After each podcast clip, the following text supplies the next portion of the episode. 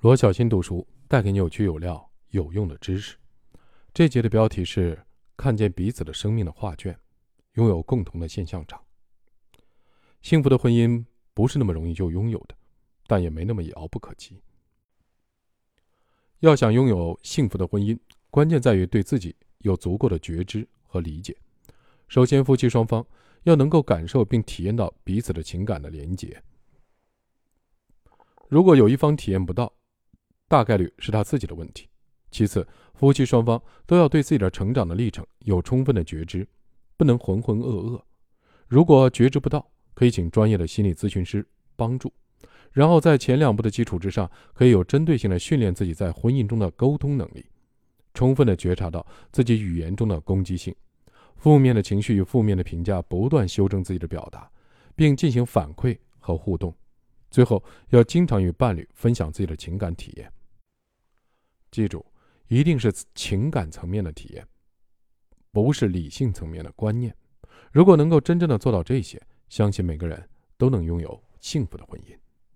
心理学家阿瑟·阿伦在做完吊桥实验之后，又做了一个惊世骇俗的实验。他找了一群陌生人，按一男一女。分成若干队，让他们两两面对面坐下，然后拿出一份实验人员事先准备的含有三十六道问题的问卷，让每对男女一题一题的轮流的把自己的答案说给对方听。这个过程最多需要九十分钟，完成之后双方需要保持沉默，相互凝视四分钟。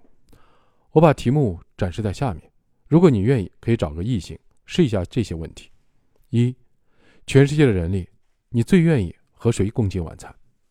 二，你想出名吗？用什么方式出名？三，打电话之前你会先考虑一下措辞吗？四，在你看来，完美的一天应该是什么样的？五，你上次一个人对着镜子唱歌是什么时候？对着其他人唱呢？六，如果能活到九十岁，你愿意在三十岁的心智和三十岁的体魄中选哪一个？七，你曾预感到自己会以某种方式死去吗？八，列出你们的三个共同点。九，什么是最令你感激？十，如果能改变成长过程中的一件事，你要改变什么？十一，用四分钟告诉对方你的人生经历，尽可能详细。十二，如果明早醒来，你能获得某种才能或品质，你想拥有什么？十三，如果水晶球能告诉你一切事情。你愿意知道吗？十四，有没有哪件事儿是你一直想做但没做的？为什么？十五，你人生中最大的成就是什么？十六，一段友谊中你最看重什么？十七，你最宝贵的回忆是哪一段？十八，你最糟糕苦闷的回忆是哪一段？十九，如果生命只剩一年，你愿意改变现在的某种生活方式？为什么？二十，友情对你而言意味着什么？二十一，在你的生命中，爱和情感扮演什么样的角色？二十二，互相说出对方的五项优秀的品质。二十三，你和家庭人的关系怎么样？你觉得自己的童年比其他人更快乐吗？二十四，你和妈妈的关系怎样？二十五，用“我们”开头造三个句子，比如我们俩在屋里感觉怎样怎样。二十六，把这三个句子补充完整。比如，我希望和某个人在一起分享什么什么什么。二十七，如果我们准备成为亲密的朋友，告诉对方有什么重要的事情是他必须知道的。二十八，如实的告诉对方你喜欢他的哪些方面，说点平时你不太会讲的话。二十九，告诉对方你遭遇过的尴尬的时刻。三十。你上次在别人面前的哭泣是什么时候？独自的哭泣呢？三十一，告诉对方你发自内心喜欢上了他身上什么样的品质。三十二，你觉得哪些事情是不能开玩笑的？三十三，如果你今晚将离世，而且没有机会与任何人告别，你最遗憾没和谁说话，为什么这些话你至今都没有告诉他？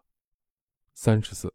假如你拥有的东西都在一幢房子里，现在房子起火了，你拼命的救出家人和宠物以后，发现还有一次机会可以重返火场，你愿意拿出什么东西？为什么？三十五，在所有的家人中，谁去世最让你难过？为什么？三十六，就一个私人的问题请教对方：如果换做他，会怎么做？然后告诉对方你的想法。最后的结果是，任何两个人只要严格的按照上面的程序做了，并且的认真对待了每一道的问题，都会爱上彼此。值得注意的是，这三十六道题全是对一个人生活经历的调查，而且调查的都是人生中的关键事件。比如什么时候上的小学，在小学中最深刻的记忆是什么？等等。美国人本主义心理学家罗杰斯提出了一个专业的名词——现象场，即一个人所体验到的时间和空间各个因素的总和。你可以把现象场理解为反映一个人成长历程的清明上河图。这幅画卷隐藏在每个人的记忆中，平时我们只是不想想他，因为没有提取的线索。而当另一个人通过语言提示，让我们将所有的记忆碎片串起来，我们的生命的画卷就可以展开了。这幅画卷展开以后，我们会有非常强烈的情感的体验，而强烈的情感体验会让我们进一步的看清自己的生命画卷上究竟画了什么。深刻的认识一个人的过程，其实就是和他一起展开他的生命的画卷，并和他一起去看见、去体验的过程。实际上。真正相爱的两个人，常常是用几个月、几年，甚至一辈子去了解彼此的现象场，并和对方一起创造共同的现象场的。这，才是真正的爱情。你可以试着把前面提到的三十六个问题，稍微改动一下，然后和自己的爱人展开一次深入的谈话。记住，一定要看着对方的眼睛，认真而真诚的提问或回答每一个问题。看看有什么样的体验。我曾经对这三十六个问题做了修改，然后在课堂上让几对夫妻做这个练习。现场有一位将近四十岁男学员，在问到一半的时候，一下就哭了，因为他的妻子向他分享了许多他从来就不知道的感受。他突然觉得自己好像重新看见了妻子，感受到了妻子对自己的爱。于是他一把抱住妻子，第一次向妻子道歉，说自己平日因为工作对他关心太少了。不够理解他，心里很内疚，而他的妻子听到这里，泪流满面，说自己也非常爱他，一直都很爱。今天能听到他这样说，觉得自己的付出值了。